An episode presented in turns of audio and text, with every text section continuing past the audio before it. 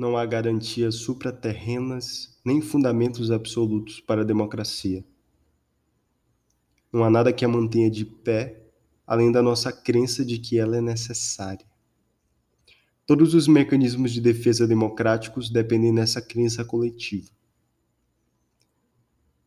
Sabemos que, apesar de toda teorização, sem a democracia estamos perdidos.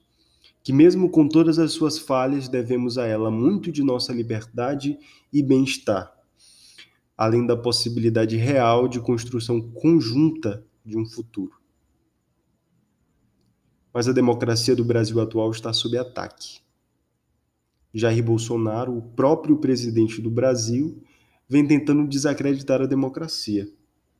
Ele faz isso quando põe em dúvida o sistema eleitoral brasileiro, quando agride jornalistas e se nega a respondê-los, quando exalta a ruptura democrática realizada no período da ditadura militar brasileira, apelidando-a cheio de nostalgia de revolução.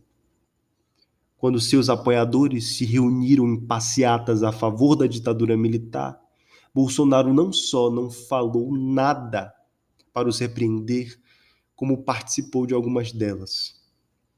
Quando os direitistas, ainda que falsamente, homenageavam a família, Bolsonaro prestou homenagem a um torturador, associando os valores do povo brasileiro à prática vil da tortura. Bolsonaro ataca a democracia de dentro dela própria, como um câncer por meio de supostas reformas, seu governo tenta passar a boiada da impunidade e da antidemocracia, cujo cerne é o culto à violência e ao autoritarismo, e cujo golpe final está anunciado na forma da ameaça do excludente de licitude. A promessa da transformação final do Estado de Direito em Estado de exceção.